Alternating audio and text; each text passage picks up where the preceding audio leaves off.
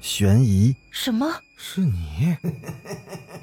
灵异，那个人他居然是飘过来的，他根本就没有腿。奇闻，三天后，警方找到了这辆三七五路公交车。惊悚，别过来！别过来！别过来！欢迎收听《九黎怪谈》。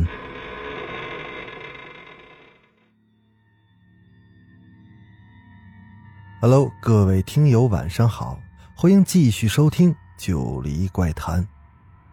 今天要给大家讲的这个故事叫《仙人府》。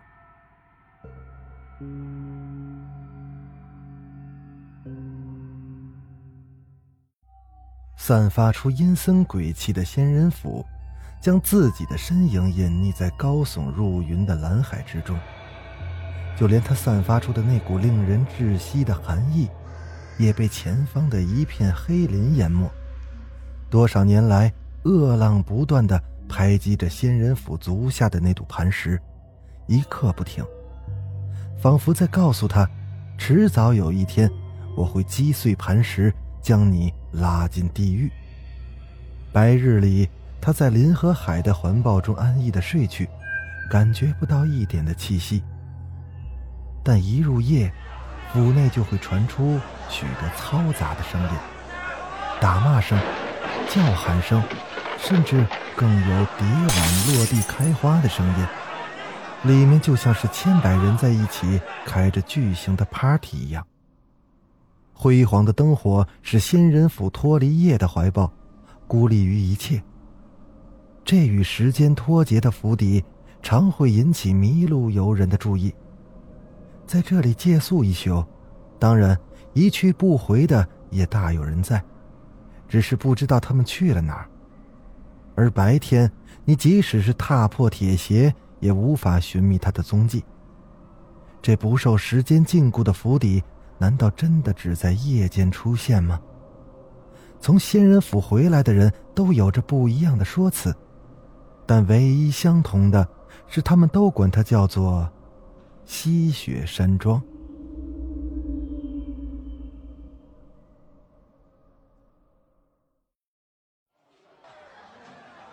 酒馆里，人们彼此开着玩笑，划拳、斗殴都在不断的演绎着。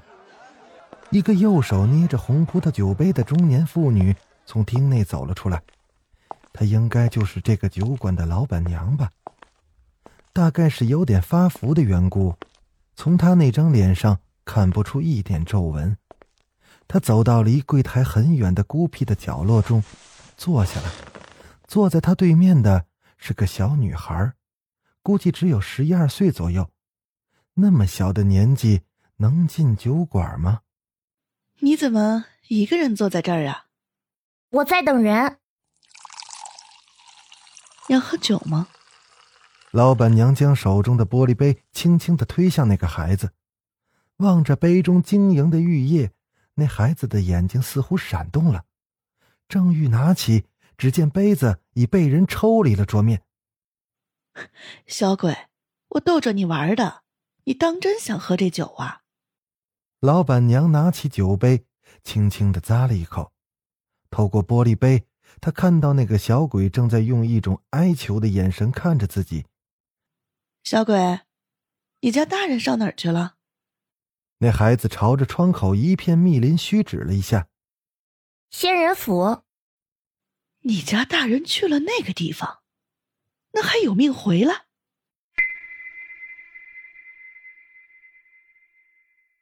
老板娘的语气中充满了惊讶和恐惧，却还透露着一丝怜悯。似乎已经预测到小女孩的父母已遭遇不测，小女孩很疑惑，看了看窗外的黑沉的森林，又看了看老板娘白中带紫的脸色，似乎也意识到了什么，开始显得紧张起来。你说什么乱七八糟的？我爸爸不会出事的，绝对不会。是吗？等我告诉了你仙人府里有什么东西，你就不会这么说了。墙壁上的烛火映亮了老板娘半边的脸，而另外半边却沉入了黑暗中。他口中阴冷的言语钻入女孩的耳中。仙人府的传闻，那是一个夏天，也可能是冬天，反正就是某一天的上午，一个旅行团，大约十多个人，来到酒馆前的一片密林中野营。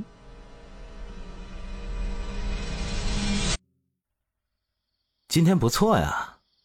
说话的是一个青年男子，那张不太英俊的脸上满是笑容。随其后的是一个二十出头的女子，也是满脸的微笑。也许是走得太久了吧，他们一群人坐在半山腰上，开始谈笑风生起来。阿华，你是真没用啊，连女人都比你一个看似团长的中年男人开着身旁青年男子的玩笑。阿华并没有反驳，只是傻傻的笑了笑。你不也直喘气吗？还说别人，真是的。女人也开口了，似乎在为阿华做些辩驳。行行行，算我没说，行了吧？你们还真是天什么地什么的一对儿啊！只不过老是女的护着男的。哎呦，打话还没说完。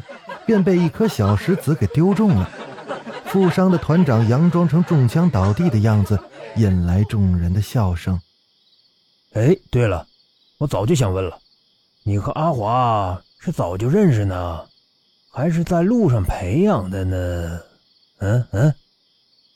哎呀，我和小敏先前根本就不认识，是因为大家阴差阳错选择了同一个旅行团才会结识的。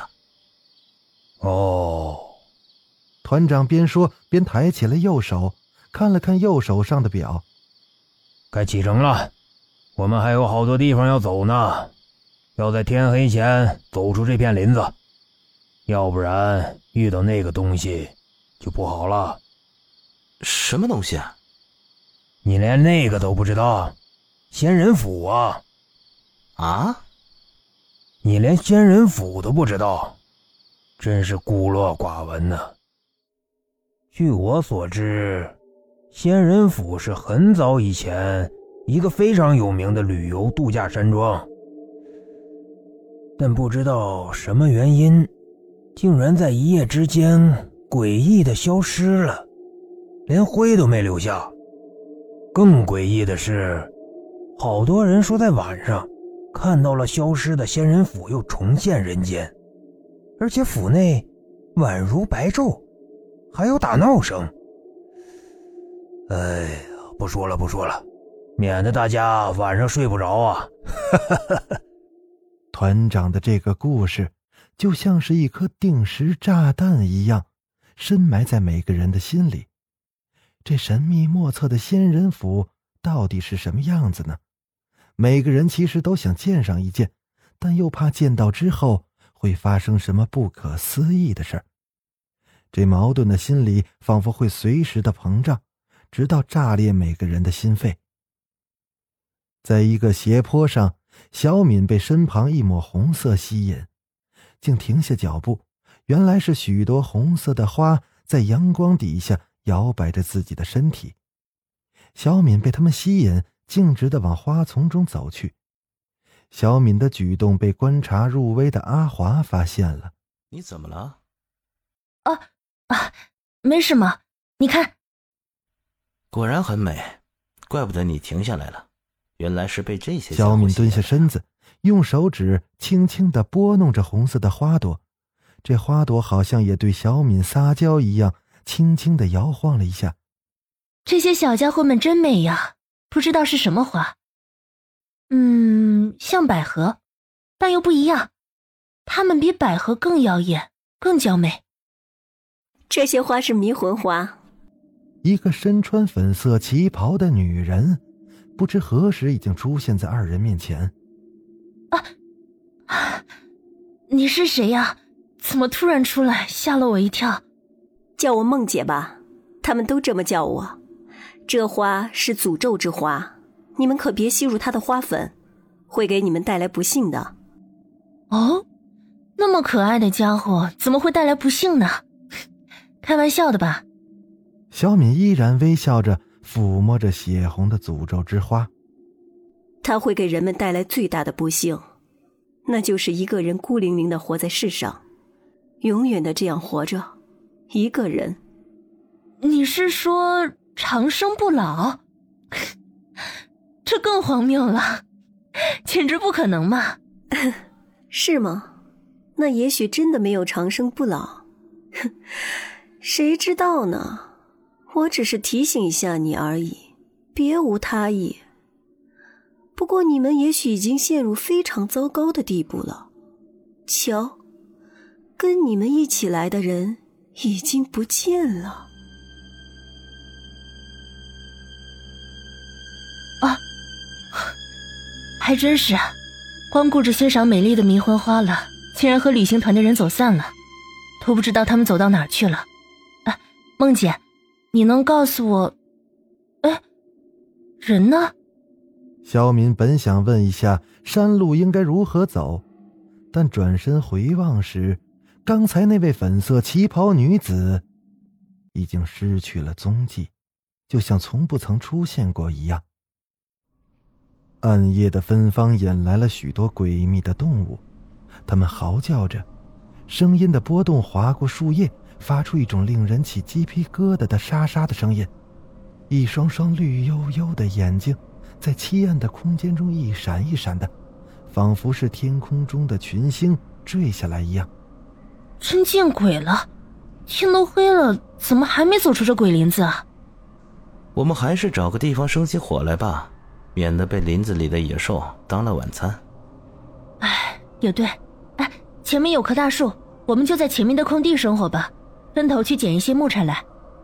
肖敏说完，便走向幽暗的林子里。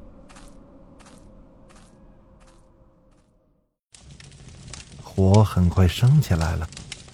你说，我们会不会被困在这个林子里，一辈子也出不去啊？不会吧，我那么年轻。我还想娶老婆呢，也许会遇到仙女什么的也说不定啊。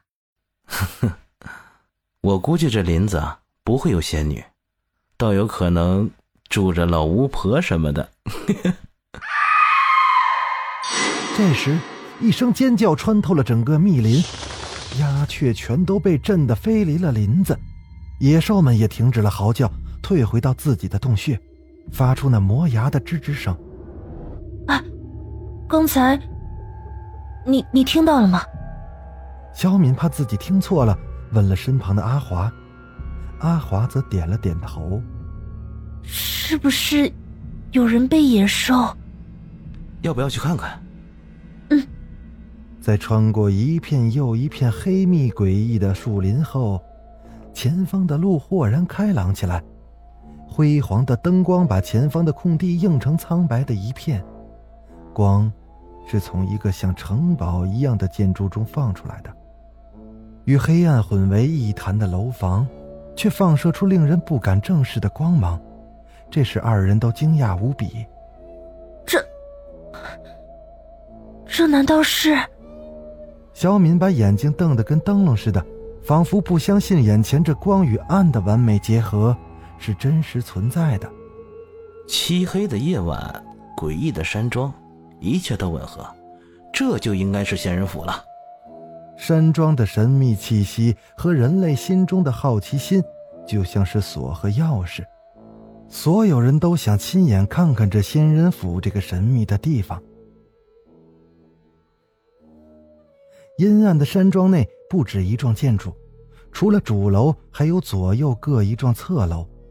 右侧楼后还有一幢塔楼，直入云霄。主楼的红色木门透露着无比的皇族威严，这气势根本不像是个度假山庄，就算是也应该是个贵族们专享的地方。门是上着锁的，阿华轻轻的敲了敲门。与此的同时，二楼以上的灯光像是中了魔咒般。突然，全部都熄灭了。几乎是在同一秒之内，全部熄灭的。若不是亲眼所见，简直是让人不敢相信。这不会是巧合吧？还是有人关了总闸呢？为什么一楼和二楼的灯还亮着呢？这无数的疑问盘旋在二人的心中。就在疑惑的同时，门也悄无声息的打开了。你好，请问找谁？开门的是一个小女孩，大概十二三岁的样子，可却完全没有其他孩子的志气。不过也难说，居住在这么一个鬼地方，谁都有可能失去生气。啊，我们迷路了，能不能让我们？好，请进吧。没等阿华把话说完，孩子便把他们迎了进来，似乎这已经成为了他的习惯。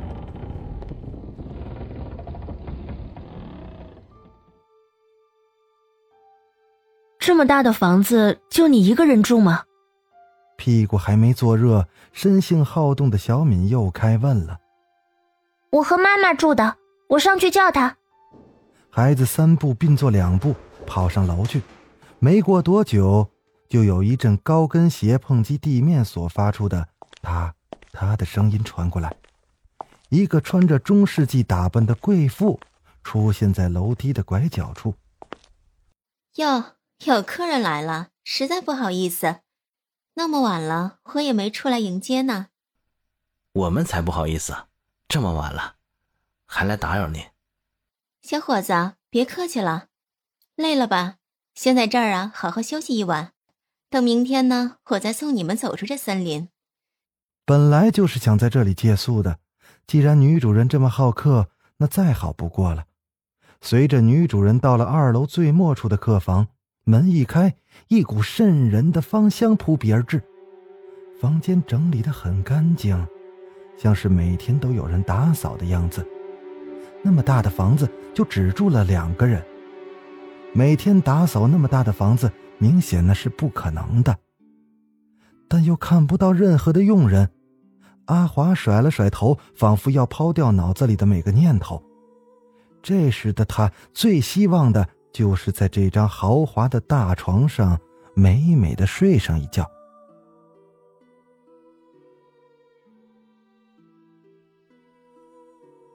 小敏就住在隔壁。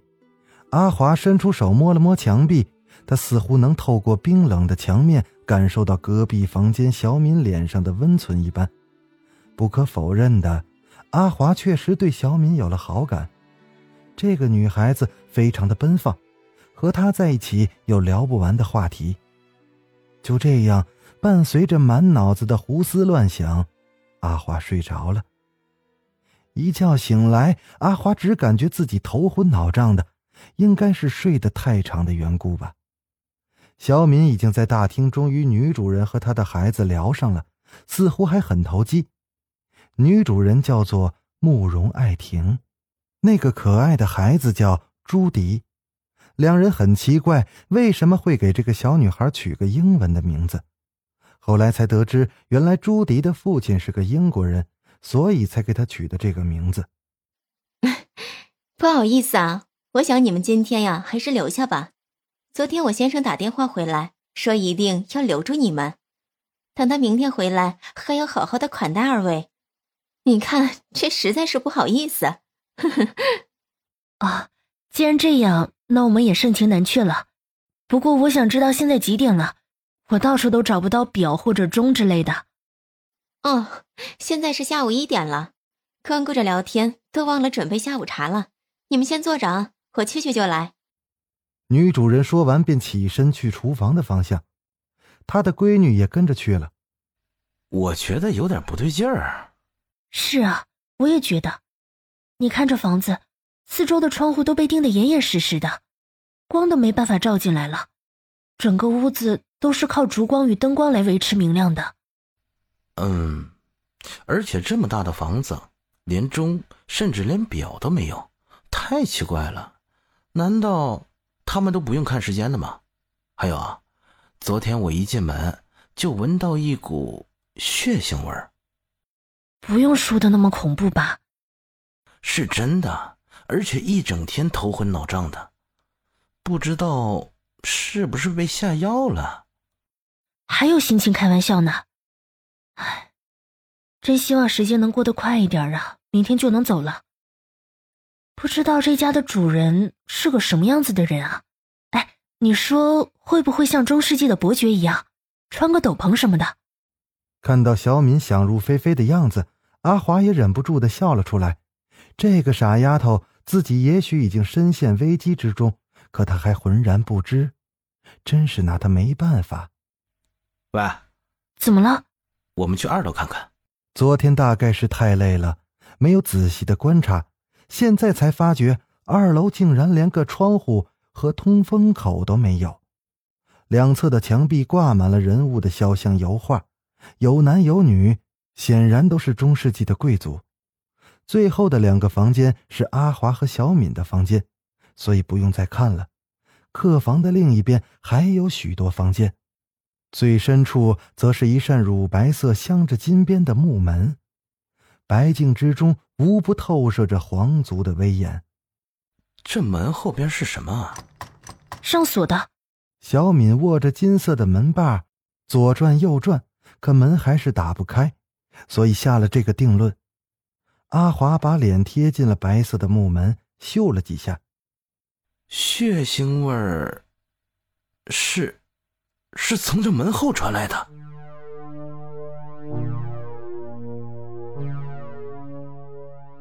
他一开始似乎不太相信，但又闻了几下之后，这才肯定的说：“我怎么一点都没闻到呢？不过这木门后的东西确实蛮可疑的。”阴冷的风在两个人背后刮了起来。这门后面是通向三楼的楼梯而已。因为没人住，所以我上锁了。你们要上去看看吗？不知何时，女主人已经站在了两个人的身后。不知她站了多久，也许刚才二人的对话，她都已经听到了，也说不定呢。好了，仙人府的故事先讲到这儿，欲知后事如何呢？咱们下集接着说。我是主播九黎香柳，咱们下集故事再见。